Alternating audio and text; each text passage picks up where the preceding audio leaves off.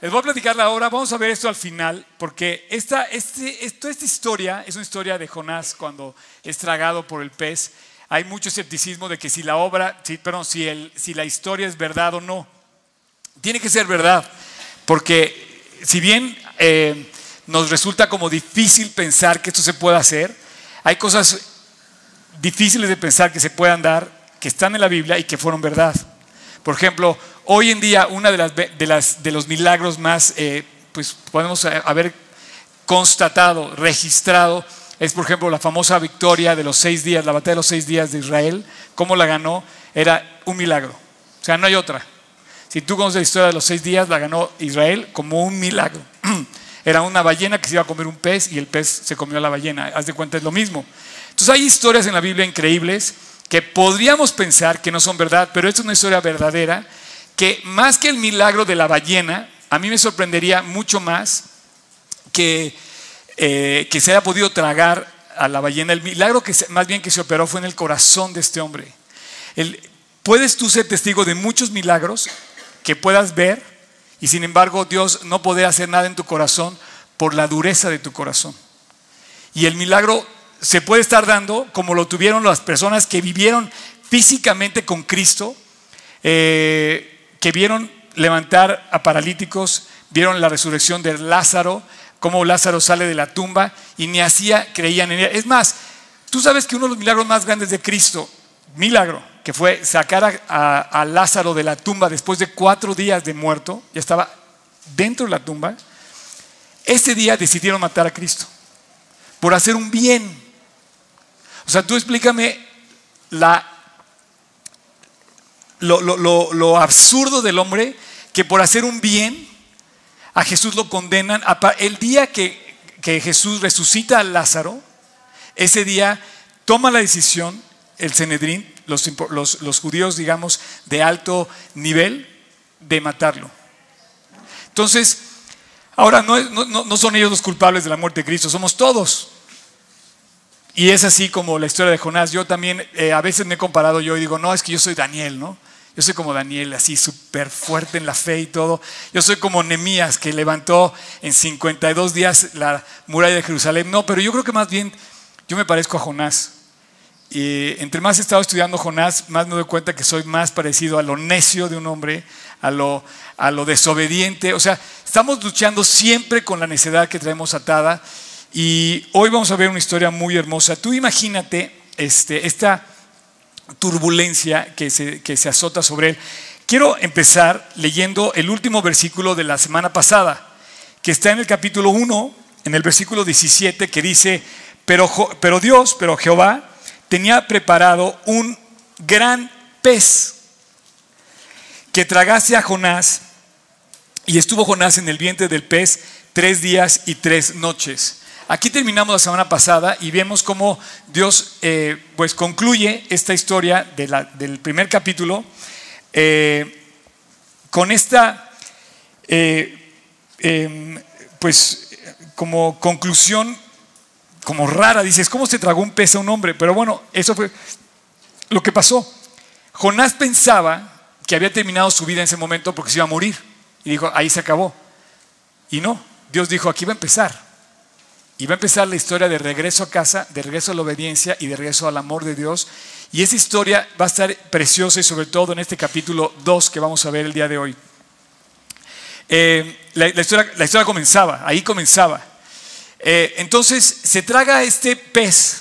Es como si hoy abordaras una, pues no creo que sea tan grande, pero hoy puedes abordar un avión, caben entre desde, desde 1, 2, 3 hasta quizá pueden subir ahora en su cupo máximo a un A380, 800 personas dentro de un avión, dentro de la barriga de un avión. Si lo semejamos tantito, imagínate la turbulencia de 72 horas, 3 días y 3 noches, moviéndose esa cosa para arriba y para abajo, sube y baja, o sea, dentro del pez. Que se pueda generar la vida, yo digo, parece difícil porque había ácidos gástricos del, del pez, estaba todo lo que estaba consumiendo y aparte estaba el cuate está adentro, ¿no? Pero tú imagínate la turbulencia. Y yo quisiera que te la imaginas en serio, porque yo estoy seguro que tú y yo, ahí donde estás sentado, tú donde estás sentado, donde yo estoy parado, somos objeto de grandes turbulencias, que es como si hubiéramos abordado un avión y nos metiera en problemas terribles, terribles. Eh, a veces no sabemos cómo salir, no vemos la salida de los problemas. Y estas turbulencias las genera, hay un motor que genera las, turbulencias. La turbulencia de un avión se genera porque hay vientos que son contrarios. No corres ningún riesgo a menos que te encuentres con una cumulus nimbus. Entonces los aviones, como es fácil meterse, perdón, es fácil identificar esas nubes, pues los aviones obviamente no se meten ahí. Es fácil evitarlas, ¿cierto? Ok, aquí hay algunos dos que otros pilotos o tienen herencia de pilotos. ¿Sí, no? Entonces, sé que las turbulencias nos dan miedo, pero no nos matan. Nos van a pasar un rato amargo, pero no nos van a matar. Pero en este caso pasaba algo parecido. Está dentro del pez y no va a morir este hombre.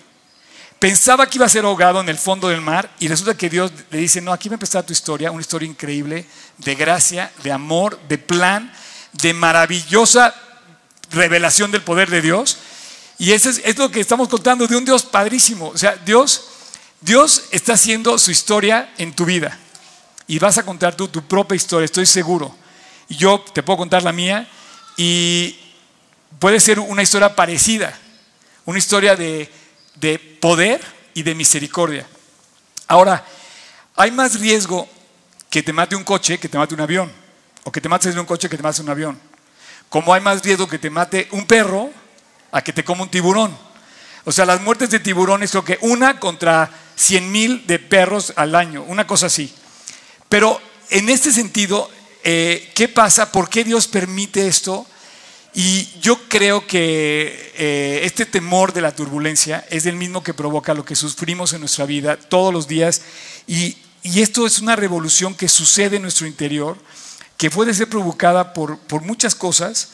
Y yo sí creo que Dios ha preparado un gran pez para ti y para mí eh, en nuestro proceso en la vida. Dios nos tiene preparado un gran pez. Llámale ese va a ser el nombre de la obra al final. Eh, ¿Cómo le vas a llamar a estos enormes monstruos que te comen en la vida y que de repente no encuentran cómo salir? Por ejemplo, vamos a usar una noticia pública para que no digas, por ejemplo, llámale, cualquier de los políticos están en el periódico. ¿Cómo salen de sus turbulencias? ¿O cómo se metieron en esa turbulencia?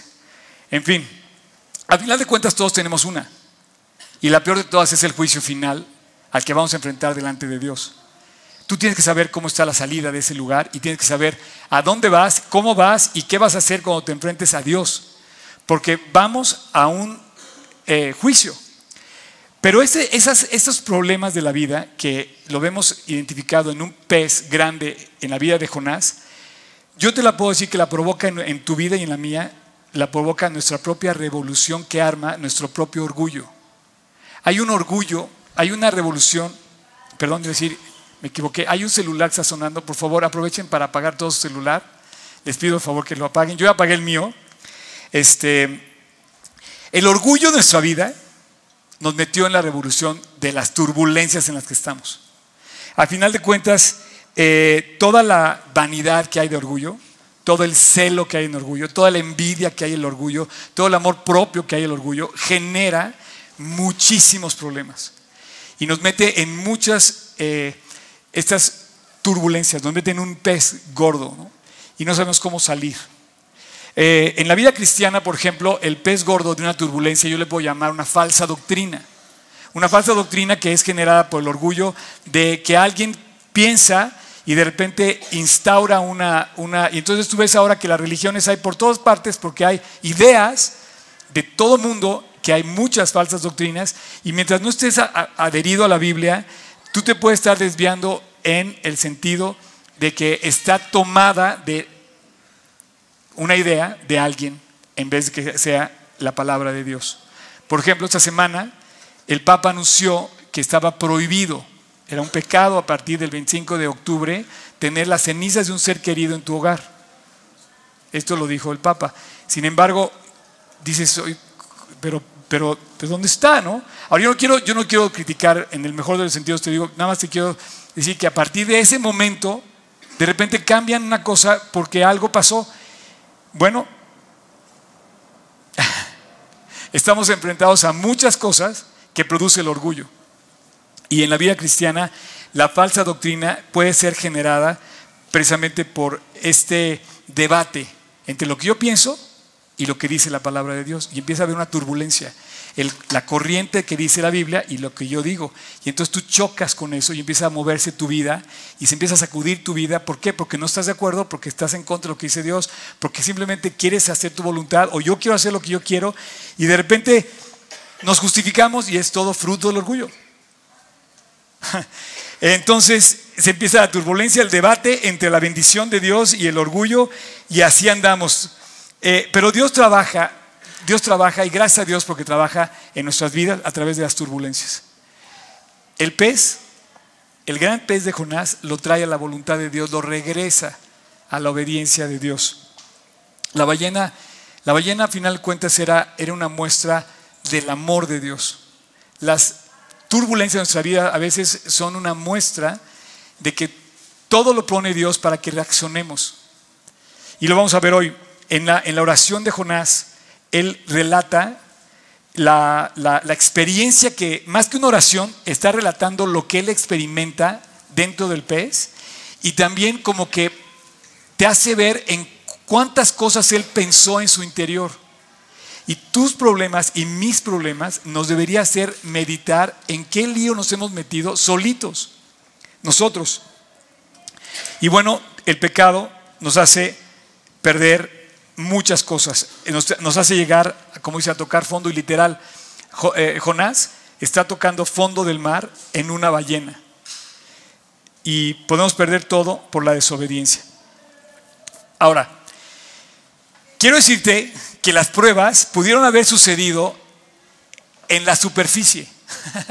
o sea, Jonás se pudo haber evitado el numerito. O sea, eh, ya, estaba, ya estaba, digamos, Dios tratando con él, empieza a hablar con él, le empieza a decir, y él dijo, no, yo me voy a otro lugar. Y entonces todavía habla con él el capitán del barco, hablan con él los marineros, y él seguía en la necedad. Y se pudo haber evitado todo este rollo del, pez, se lo pudo haber evitado, pero él, en lugar de sufrirlo en la superficie, seguía en la necedad y Dios hace que se lo coma un gran pez. Ahora, tú vas a ver eh, que debe ser terrible, o sea, tú nada más imagínate un vuelo de 72 horas, decíamos que el vuelo más largo puede ser de 18 posiblemente hoy, imagínate 18 horas de turbulencia.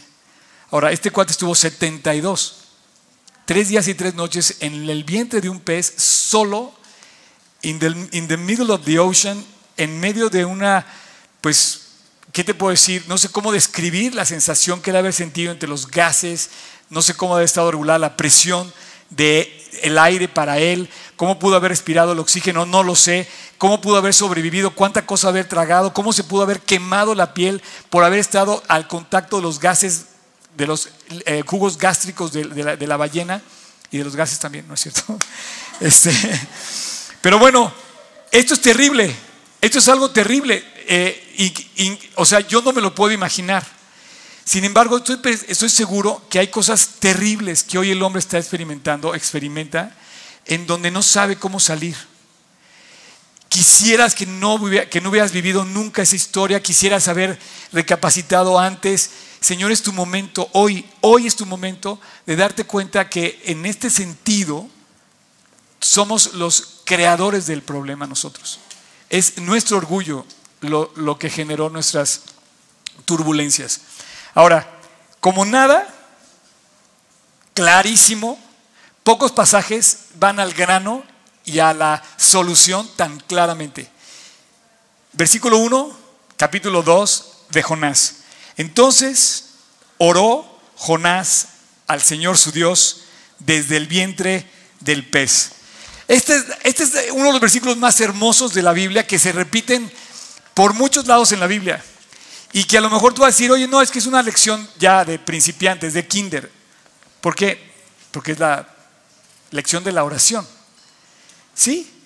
Resulta que oró Sabes que cuando yo no sé por qué estés pasando, en qué problema estés metido, no sé cuál sea tu angustia, no sé cuál sea el pez por el que estés pasando, pero aquí está la solución otra vez expresada en la Biblia. Ora. Tú no sabes cuántas veces he oído yo esto de mi maestro de la Biblia que me dice, Oscar, ora. Tú no sabes también cómo he visto la solución a muchos problemas por orar. Les puse el reto a las personas de, la, sesión anterior que se atrevieran a poner en nuestra página de Facebook respuestas de oración que ustedes hayan experimentado claramente. Milagros, que digas, esto pasó, no tenía como salida y quiero publicar porque quiero que vean cómo Dios trabajó en mi corazón, cómo, cómo Dios trabajó en mi respuesta. Hay cosas donde no tenemos a dónde voltear, pero sí tenemos la oportunidad de orar. El diseño, el diseño de la oración es, ese plan precioso de Dios que le dejó al ser humano de acercarse a Dios y de clamar a Él. Ahora, en este versículo 1 están respondidas tres preguntas muy importantes. ¿Dónde? ¿Cómo? ¿Cuándo? ¿Y qué oró Jonás? En ese versículo. A ver, ¿cuándo hay que orar? Dice, invocó Jehová, dice, eh, en el versículo 2 dice, invoqué, invoqué en mi angustia a Jehová y él me oyó. ¿Cuándo hay que orar? Cuando estoy en angustia. Cuando, cuando, cuando estás contento puedes dar gracias. También oras, pues das gracias.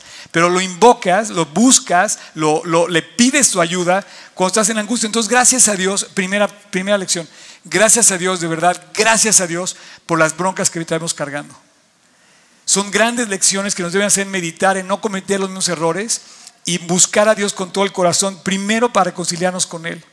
Si tú estás aquí hoy metido en una bronca y la estás cargando, yo no la sé, nadie la sabe más que tú, escúchame Aquí está la solución, invoca a Dios. ¿Cuándo hay que invocarlo? En el momento que estás en angustia. Curiosamente, la angustia revela otra cosa importante. La angustia es que no estás muerto. si estuvieras muerto, no tendrías angustia. A lo mejor estarías perdido. Pero si, si estás vivo, aunque estén en angustia, todavía hay vida. Milagrosamente este cuate debería estar muerto. Literal, Jonás debería estar ahogándose en el, fondo del mar y inmediatamente se lo traga un pez y no se muere. Entonces quiere decir que cuando puedes orar, en cualquier momento mientras estés vivo, aunque estés en angustia. Y, Dios mantuvo con vida a este hombre. ¿Dónde puedes orar? Literal, en todos lados. O sea, puedes orar en donde estés. Ahora, esto es algo muy importante que te quiero decir. Tú puedes orar en cualquier lugar. Pero parece, parece sencilla la, parece, parece como ridículo lo que estoy diciendo. Ay, claro, Oscar, pues yo puedo orar en cualquier lugar. Sí, pero no lo experimentamos.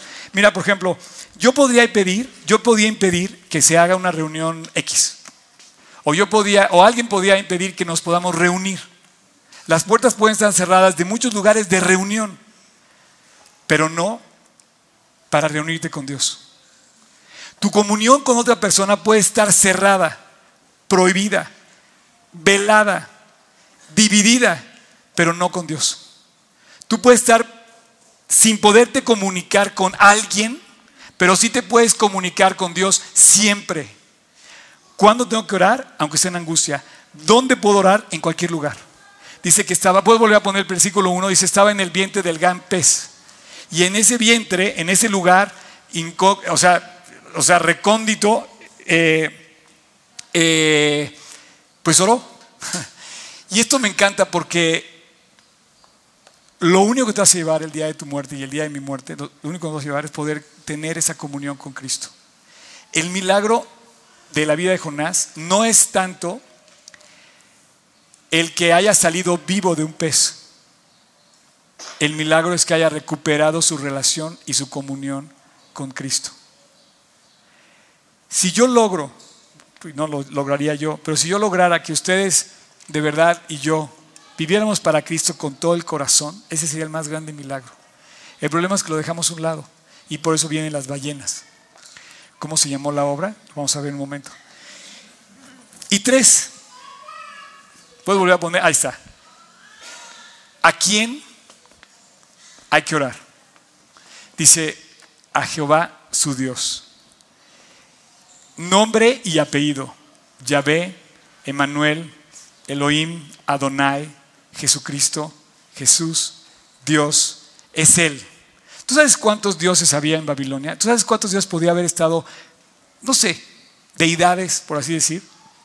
Sabes que desde que el hombre eh, hace su primera gran civilización en Babel, civilización, el conjunto de, digamos, eh, de personas para formar una civilización, lo primero que hacen es el culto a alguien que se les ocurre. Él podía haber estado pensando, no voy a orarle a este, voy a orarle a otro, voy a orarle a aquel. No, no, no. Invoqué a Dios, Jesús, el Dios de la Biblia. No hay otro. Así es que este es el primero, digamos, versículo, pero nos abre la respuesta a lo que es la oración, dónde, cuándo, cómo. Ahora, ¿qué oró? La oración de Jonás es una oración eh, muy, eh, digamos, fácil de, encontrar porque está relatada aquí. Pero en lo que tú y yo vamos a leer en estos versículos del 2 al 9, te vas a dar cuenta que más que una oración está haciendo un relato de su experiencia. Relata como lo que le pasó y relata lo que aprendió. Dice, invoqué mi angustia a Jehová y él me oyó desde el seno del Seol. Clamé y mi voz oíste. Por cierto, Seol, si han oído la palabra Seol, es el hebreo de Hades, que es en griego. Ambos no son el infierno ni es el purgatorio, como deben malinterpretar. Ambos se refiere al lugar de los muertos.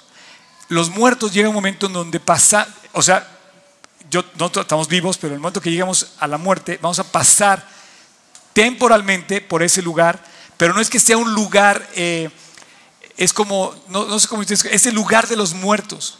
No es el infierno, no es el cielo, es el Seol, que, por el cual, digamos, habla de la muerte, pues. ¿Sí? Pero no es el destino. Y lo vas a ver mencionado en la Biblia unas 70 veces aproximadamente esta palabra en la Biblia. Seol o Hades. Algunas personas piensan que el Seol es la tumba, pero no. O es el infierno, no, tampoco. El Seol es el lugar de los muertos. Entonces dice que lo invocó desde el Seol y mi voz oíste. Versículo 3, me echaste a lo profundo, en medio de los mares y me rodeó la corriente, todas tus ondas y tus olas pasaron sobre mí y empieza a relatar lo que le pasa. Entonces dije, desechado soy de delante de tus ojos, mas aún veré tu santo templo. En este sentido me encanta porque fuera de, digamos, el, eh, él se ve vivo o sea, él se ve con esperanza. Dice, me echaste en lo profundo de los mares.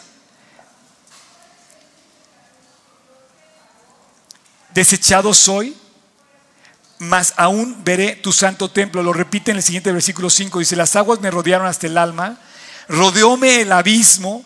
Ya te puedes imaginar un clavado de esta, de esta, de esta ballena o de esta como sin fin. No, ya, no me imagino el abismo. Y dice, rodeóme el abismo, el alga se enredó en mi cabeza, descendí a los cimientos de los montes, la tierra cerró sus cerrojos. O sea, imagínate cómo la tierra pudo haberle dicho, ya no, nunca, volveré a estar nunca voy a volver a llegar a la tierra. Mas tú sacaste mi vida de la sepultura, oh Jehová, Dios mío. Cuando mi alma desfallecía en mí, me acordé de Jehová y mi oración llegó hasta tu santo templo. Y entonces aquí en el versículo 8 sucede algo muy, muy interesante. ¿Puedes volver al versículo 8? Dice, los que siguen vanidades ilusorias, su misericordia abandona y él empieza a como reflexionar lo que tú y yo muchas veces hemos reflexionado. Vanidades ilusorias contra la misericordia de Dios. Una balanza en la vida de todo ser humano que en el momento que tú le das más peso a una, disminuyes la otra. Dice, el que sigue vanidades ilusorias abandona a Dios. Es como aquel versículo de Romanos que dice que el ocuparse de la carne es contra el espíritu y el espíritu contra la carne, que son enemistad, están en enemistad, se oponen entre sí. Entonces, ¿cuántas personas bajan su estándar? Esto, equivale a ir a buscar tu alimento a la, basura. Cuando tú y yo, también me incluyo, eh, buscamos en otra cosa que no es en el amor de Dios, en la misericordia de Dios, en la, no ponemos a Dios en primer lugar, estamos yendo a buscar algo que nunca nos va a saciar. Dice, su misericordia abandona. Eh, y por último, el versículo 9 dice, mas yo con mi voz de alabanza te ofreceré sacrificios. Pagaré lo que prometí, la salvación es de Jehová. Y termina diciendo, yo con mi propia voz, con mi propia, eh, mis propios labios, los labios que usó para renegar contra Dios antes del pez, después del pez resulta que empieza a decir, mi, propio, mi propia voz va a empezar a rendirte a ti, primero la gratitud, eh, eh, la confianza de que Dios nos va a sacar adelante. Yo no sé por ti, pero yo por mí, yo he sido Jonás muchas veces y he terminado en el versículo 9. Y le digo a Dios, finalmente Dios, gracias por tal prueba, yo te voy a seguir a ti, yo voy a confiar en ti, yo voy a ponerte a ti en primer lugar. ¿He sido necio? Sí. He sido desobediente a veces, no puedo decir que no, lo he, hecho. Sin embargo, he llegado a esa misma conclusión de Jonás. Dios me gana, Dios me ganó. Y, por ejemplo, hoy en la mañana pasó algo muy hermoso porque finalmente, aunque no lo crean, eh, no es porque haya tenido yo una hora más de sueño, pero leo mi Biblia. Y hoy en la mañana leí el capítulo, entre las cosas que leí, leí el capítulo 4 de Efesios. Y dice, yo pues, preso en el Señor Jesús, os ruego por las misericordias, dice que andéis como es digno de la vocación que fuisteis llamado. Entonces yo estaba leyendo y dije, Dios, yo tengo una vocación a la que fui llamado. Y entonces empieza a decir cómo debemos vivir. Este es, este es como tu code of honor, o sea, esto es como decirte cómo debe ser el creyente, ¿no? Y es increíble, dice, con toda humildad.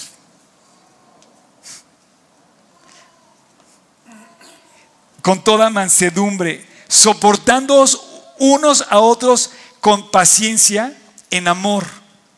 Me encanta. No nos soportamos. No soportamos siquiera a los seres queridos, dice, en amor, con paciencia. Yo decía, no, no, esto no puede venir más que del corazón de Dios. estas ordenanzas solamente pueden venir de Él solícitos en guardar la unidad, como nada debemos de guardar la unidad, no perder la unidad, no romper, no dividir, no fracturar la relación. Y de esta manera Dios me, vuelve al redil, ¿no? Y me enseña. La verdad es que eh, se me hace preciosa la Biblia y tenemos que depender de la Biblia. Y me, y me regresa a donde debo de estar. Por cierto que leí algo muy precioso y que quiero eh, confirmarlos eh, y, voy, a voy, a hacer mi comercial de las bocinas. Eh, Luigi, ¿te puedo pedir un favor? ¿Puedes sacar una caja de esas que dice Nexo allá afuera? Allá atrás. Mientras Luigi va, que mira, viene todo listo para cargar, así Luigi. viene con la camiseta del uniforme, todo listo. bueno, ustedes saben que estamos en pleno proceso de nuestro aniversario. Está muy pesada. Bueno, esta es una de nuestras nuevas bocinas. Lo voy a cerrar aquí. Perdón. Este, la verdad estoy muy emocionado porque esta es una bocina. Van a ser seis de estas. Ya están ahí. Y yo creo que para el próximo domingo las vamos a estrenar. Les quiero decir que eh, pues Dios, Dios puso en mi corazón, ustedes saben la historia de este lugar. Este lugar tiene dos años, estamos por cumplir dos años, vamos a celebrarlo con el destino de estas bocinas que quizá sea el más noble de todos las bocinas que hayas oído. Porque normalmente las bocinas Se ocupan para el relajo, para la fiesta, para el drink, para el rollo, para el guateque, ¿no? No, estas se van a usar para enaltecer el nombre de Cristo. Y quiero que suenen a todo lo que da. Ahora, yo les quiero dar las gracias a los que ya aportaron. Puedes poner el, termómetro de nuestra aportación. Este, esto es independiente a todos los compromisos que tenemos. Bueno, 14, 13, 20%. Un aplauso, por favor, a los que ya se comprometieron a esto.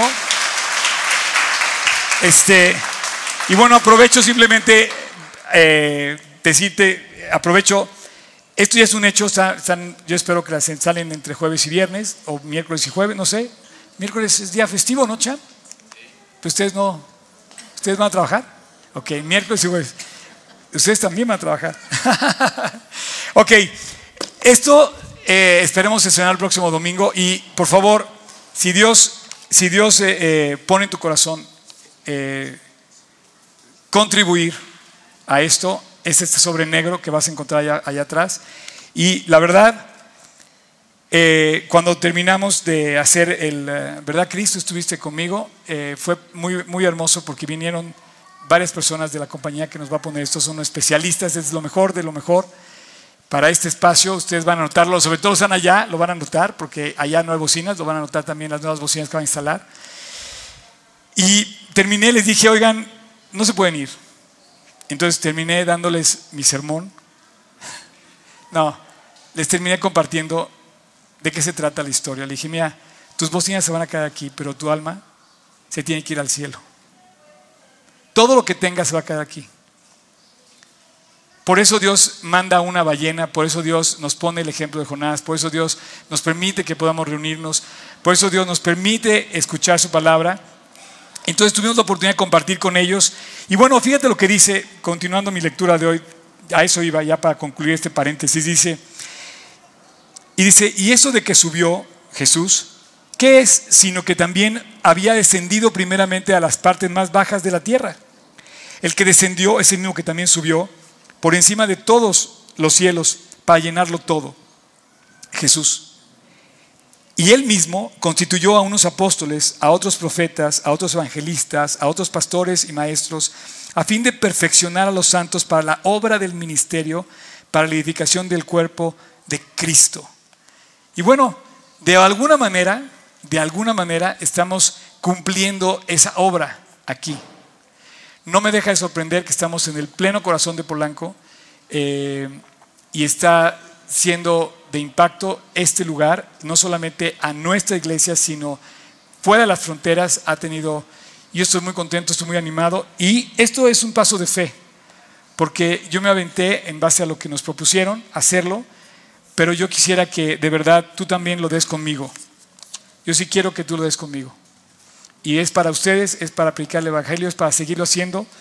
Ya hay cuatro sesiones de Biblia aquí a la semana y necesitamos bocinas porque estas al final de cuentas son prestadas. Y tenemos, además, la deuda de dos años de una persona que nos ha prestado con todo corazón, porque ni siquiera las hemos descolgado, pero es el momento como de hacer el cambio. Y bueno, este, Luigi, ¿la dejo aquí o te la llevas otra vez? Órale. Luego la van a ver ya puesta, yo creo que va a estar muy padre, ¿verdad, Luigi? Por cierto, están hechas en Francia, lo cual se me hace así como muy especial. Creo que este, es como ponerle un Ferrari al Evangelio. Yo no tengo Ferrari, pero sí se lo quiero poner a este lugar. O sea, yo sí quiero que Cristo ande en un Ferrari. Y yo sí quiero predicar, no porque yo me sienta mucho, ni mucho menos. Yo sí quiero, creo que Dios se lo merece. Y si esto se usa para mal, mucho mal, alcohol, rollo, fiestas, todo eso, ¿por qué no usarlo para algo tan positivo? Bueno, ya terminó el paréntesis. Gracias a los que han estado eh, acompañándome en esta experiencia. Ha habido unas, unas personas preciosas que se han acercado conmigo. Y yo quiero terminar la enseñanza porque a esto vamos, ¿no? Eh, quiero decirte una, una cifra. En todos los versículos que están mencionados en la oración de Jonás, no estás para saberlo ni yo para contarlo, es al revés. Estás para saberlo y yo para contártelo porque no lo sabes, y yo sí te lo debo te, decir. Todos los versículos del 2 al 9 son versículos ya que estaban expresados en la Biblia. Jonás recuerda esto de la Biblia y los empieza como a hacer suyos, pero en vida. Empieza a vivirlos. Por ejemplo, el versículo 2, ¿puedes volverlo, Tocayo? El versículo 2 que dice, eh, invoqué en mi angustia a Jehová y él me oyó, desde el seno del Seol clamé y me oíste, es una referencia al Salmo 120 literal, que dice, a Jehová clamé estando en angustia y él me respondió. Este es el grito de victoria de una persona que por fe cree a Dios y de repente Dios le contesta. Por eso me tienes a mí aquí predicando después de 30 años, porque sé que Dios contesta. Y como dijo eh, Daniel a, Nabucodonosor, y si no me contesta, de todos modos no voy a dejar de creer en él, porque tendrá un plan precioso detrás de lo que hace. Por ejemplo, el versículo 9, el versículo 9, no voy a leerlos todos, pero el versículo 9, que me gusta mucho, cuando dice que, que va a ofrecer y va a pagar lo que le prometió a Dios, los sacrificios que prometió, es una referencia al Salmo 116, que dice, te ofreceré sacrificios de alabanza e invocaré el nombre de Dios a Dios pagaré ahora mis votos delante de todo su pueblo. Entonces, ¿a qué voy con esto? Por eso, digo, por eso que si estás para contarlo, para saberlo, yo para contártelo. Nadie puede regresar a Dios sin ir a la palabra de Dios. Si tú estás alejado de Dios y no vas a la palabra, estás lejos de Dios, muy lejos de Dios. Estás en tus vanidades ilusorias o en mis vanidades ilusorias si es que no estoy en la palabra. Ahora, si tú estás pensando que es acerca de Dios, pero estás lejos de su palabra, discúlpame que te diga que estás lejos de Dios. La cercanía con Dios se mide en base a su palabra. El regreso con Dios se mide en base a su palabra. Tú puedes decir lo que quieras, puedes estudiar la filosofía que quieras, puedes ir a clase de lo que quieras. Si no lees y vives la Biblia, estás lejos de Dios. Estamos llamados a nutrirnos de la palabra y eso es lo que nos regresa a Dios. Automáticamente cuando Jonás quiso enderezar su rumbo hacia Dios, lo que hizo fue regresar al conocimiento de la palabra. Y lo que él sabía, porque él era un profeta de Dios, lo que él sabía de, Dios, empezó a recordarlo. Y se acordó, estoy vivo, puedo invocar a Dios, puedo creer. En el relato del 2 al 9 menciona aproximadamente cinco veces que se puso a orar. O sea, menciona que Dios honró su oración y le contestó.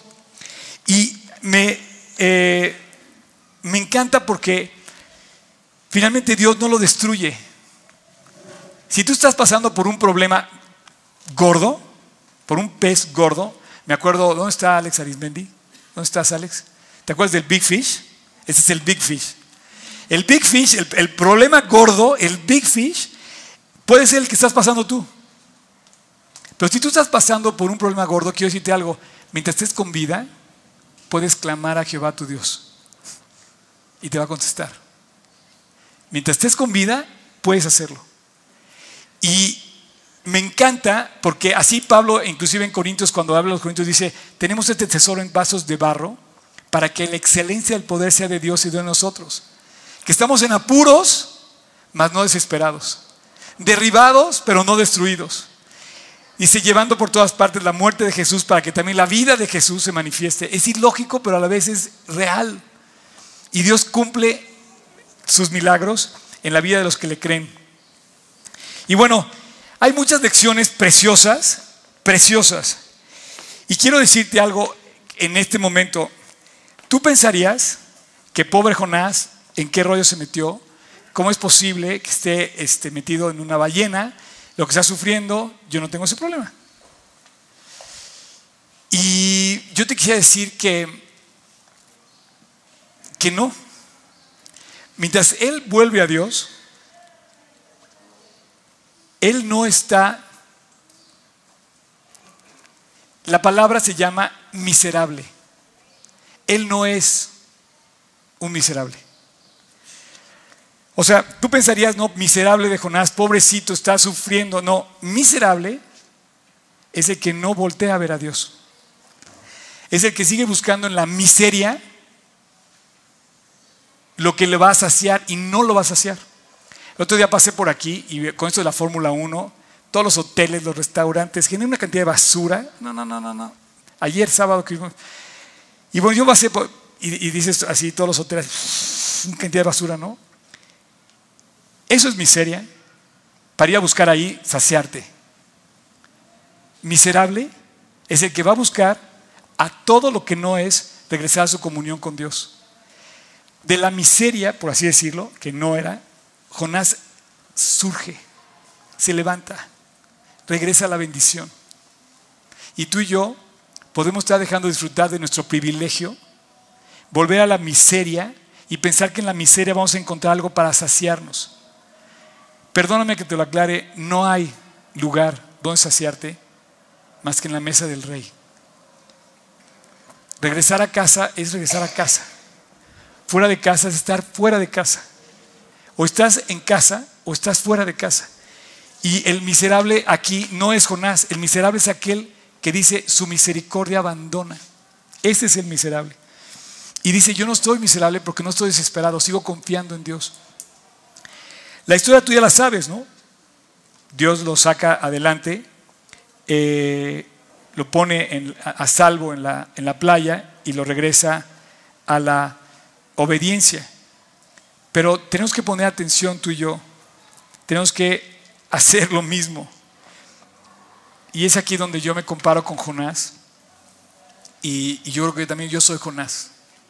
Todos somos un poquito de Jonás.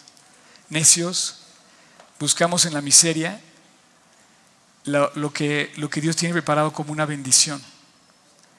Eh,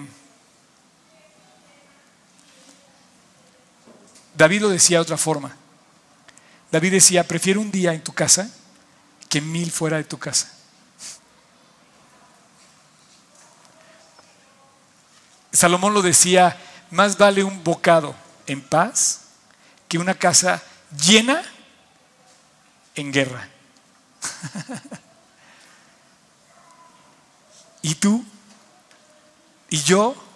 ¿Hasta cuándo vamos a buscar que Dios nos sacie, que Dios nos, nos dé eh, todo? ¿no? Y bueno, eh, voy a pedir al grupo de worship si quiere subir.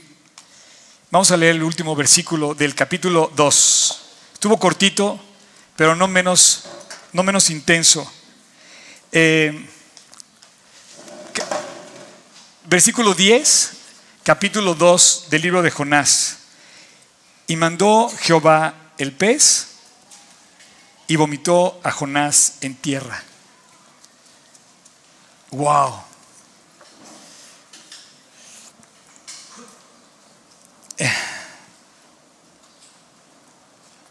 Esta, esta conclusión del capítulo, no sé cómo, no sé cómo, este, no sé, o sea, cómo llamar su atención. Hola, ¿cómo estás? No sé cómo despertarlos, champ. Despierten, no, no, no, estés dormido, no. No sé cómo despertarlos, pero ese es el momento que veas la bendición. Dice, Dios hizo algo que no es normal. Pero, pero tú y yo estamos así como...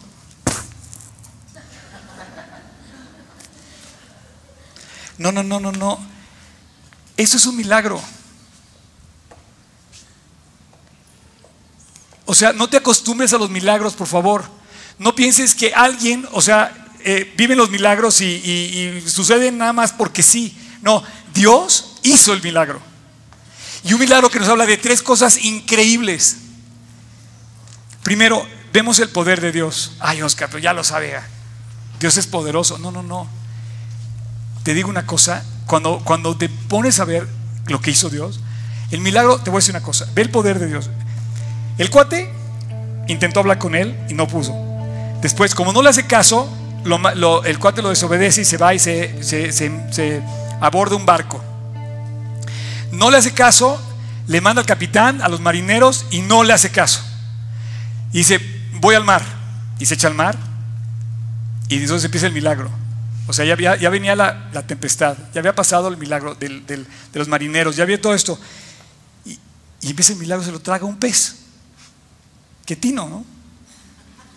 O sea, se lo traga un pez. Ese es el primero, pero después el pez lo mantiene con vida tres días. Ese es otro milagro. Tres días adentro del pez es otro milagro. Que tú estés vivo hoy y no estés pagando tus pecados, es un milagro todavía. Pero el milagro, vamos a decir que lo termina echando a la playa y sale vivo. Bueno, ese milagro, para que veas lo importante del milagro que estamos leyendo, Jesús lo refiere y dice que la generación mala y perdensa va a pedir, va a pedir una muestra de un milagro, va a decir, vean a Jonás. Es tan serio este milagro que dice Jesús, ah, generación mala y perversa demanda una señal. No va a haber señal más que la señal del profeta Jonás. Es un milagro. El milagro de Jonás no es que salió vivo del pez. El milagro de Jonás es que salió arrepentido. Yo te quiero decir, ¿cuándo vas a tardar tú en arrepentirte? ¿Cuánto te va a tardar Dios en la ballena para que logres arrepentirte? El milagro más grande no fue que saliera vivo. Dios mantiene con vida hasta los pájaros en medio de la Ciudad de México que no tiene ni qué respirar. El milagro es que te arrepientas. Dios no tiene control de tu corazón, lo tienes tú. Champ, despierten. O sea, el milagro, el milagro Dios lo puede hacer con las aves, con los cielos, con hace un año, hace un año exactamente, hace ocho días, Patricia iba a destruir la costa de, de Cihuatanejo y por ahí. Y vimos el milagro. Y, podemos ver muchos milagros, pero el milagro más grande es cuando vas a, en tu corazón, llegar a un lugar, a un destino que se llama arrepentirse. Ese sí es un milagro, porque no llega nadie nada más así. No lo queremos arrepentir. Hay otra cosa aparte del poder de Dios que se muestra en este versículo. Se muestra su misericordia de Dios. Dios no lo quiso destruir. Dios no lo quiso matar. Dios quiso mostrarle que había un plan para él. La misericordia de que un hombre pecador puede encontrar salvación. No se merecía nada. Yo no me merezco nada. A mí me sigue sorprendiendo la forma en la que Dios me ha tratado. No sé si a ti, pero no merecemos nada. El milagro de haberlo regresado con vida es para que veas que Dios te ama. Y la tercera cosa que te quiero decir de ese versículo es que es la figura exacta de lo que sucede con la expresión de misericordia de Cristo en su resurrección. El versículo que dice Mateo 12, ¿lo puedes poner, Tocayo? Dice, eh, la, generación mala. Respondieron los, los fariseos, escribas, diciendo, Maestro, deseamos ver una señal de ti. Jesús le responde y le dice, la generación mala y adúltera demanda una señal, pero la señal no le será dada sino la señal del profeta Jonás. Porque como estuvo Jonás en el vientre del gran pez tres días y tres noches, así estará el Hijo del Hombre en el corazón de la tierra tres días y tres noches.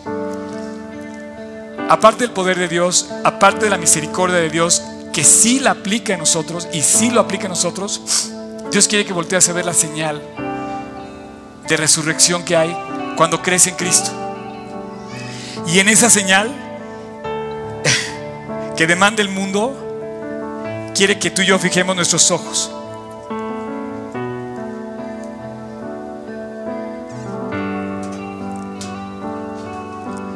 Cuando, cuando Jesús entró a Capernaum, dice que leyó una porción de la escritura y que dijo, el Espíritu del Señor está sobre mí, porque me ha ungido para dar buenas nuevas a los pobres. Me ha enviado a sanar a los quebrantados de corazón, a pregonar libertad a los cautivos, a, abrirle, a darle vista a los ciegos y a poner en libertad a los oprimidos. ¿Sabes quién lo puso en libertad a Jonás? Ese amor de Dios.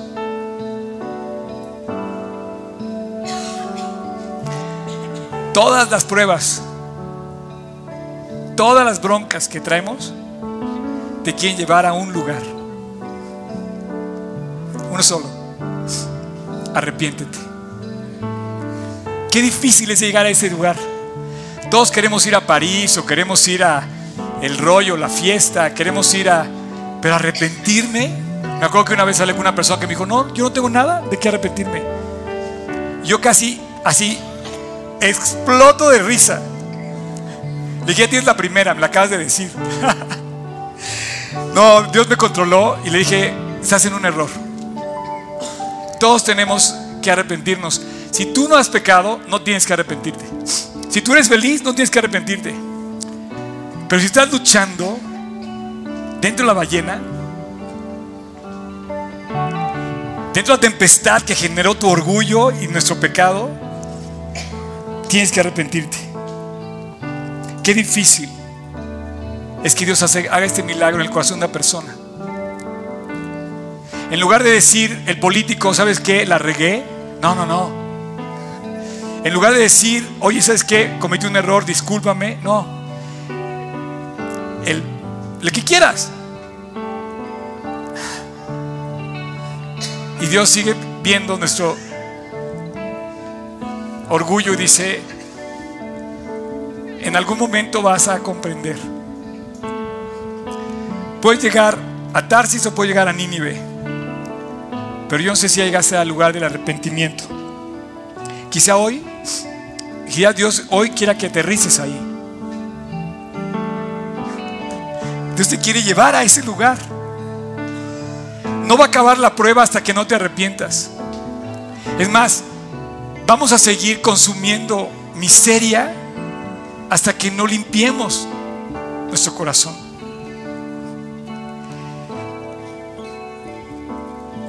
Quiero terminar nada más haciendo otra referencia. ¿Cómo se llamó la obra?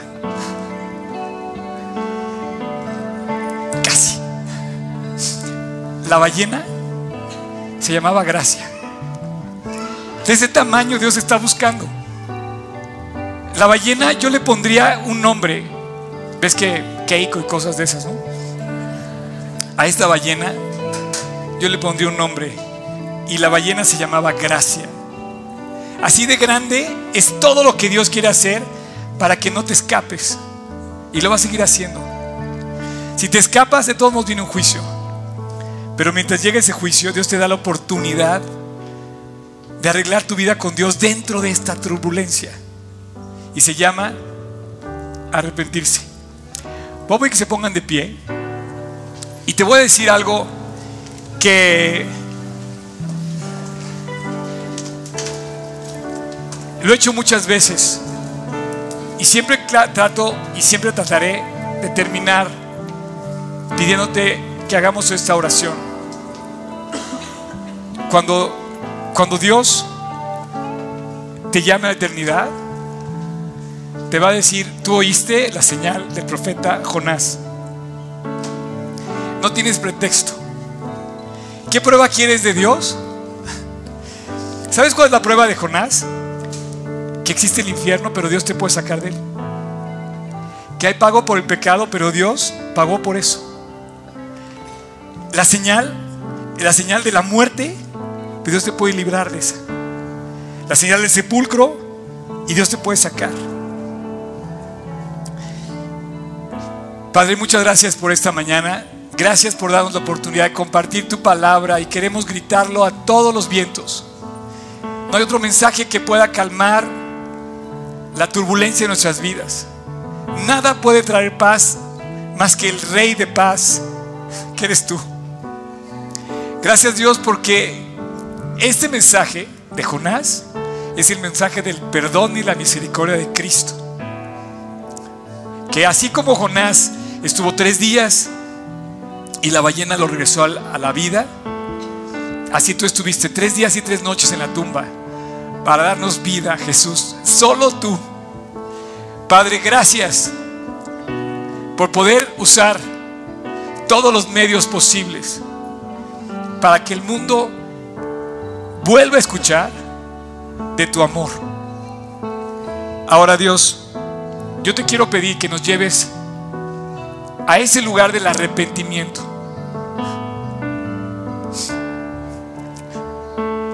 Y si tú estás aquí ahora o me estás escuchando por internet, este es tu momento de arrepentirte. Te quiero invitar a que busques a Dios con todo tu corazón en este momento. Voy a concluir con una oración. Y este es tu momento para ti. Se llama arrepentirte. ¿Sí? Pecado. Ese es tu problema. Ese es el problema de todos los seres humanos. Y si tú quieres, hoy le puedes pedir perdón a Dios. Como Jonás, invoqué desde la angustia y Dios me oyó y Él te va a oír. Así que si tú quieres, ahí en tu corazón, hoy, en este momento, repite conmigo, en tu interior, en silencio, Señor Jesús, te pido perdón. Soy yo el problema. Las olas me consumen, mi pecado me consume, mis faltas me consumen, pero hoy llego ante ti para arrepentirme. Jesús, te entrego mi vida. Tómala y entra a mi corazón. Sácame a la vida, Dios. Quiero seguirte todos los días del resto de mi vida. Jesús, te amo te anhelo hoy en mí. No quiero más la miseria de un mundo que te ha dado la espalda. Te quiero a ti, Jesús. Entra a mi corazón y quédate ahí para siempre. Quiero seguirte como el Señor de mi vida y el día que me toque llegar a la eternidad, saber que eres mi Salvador En tu nombre Jesús te lo pido. Amén.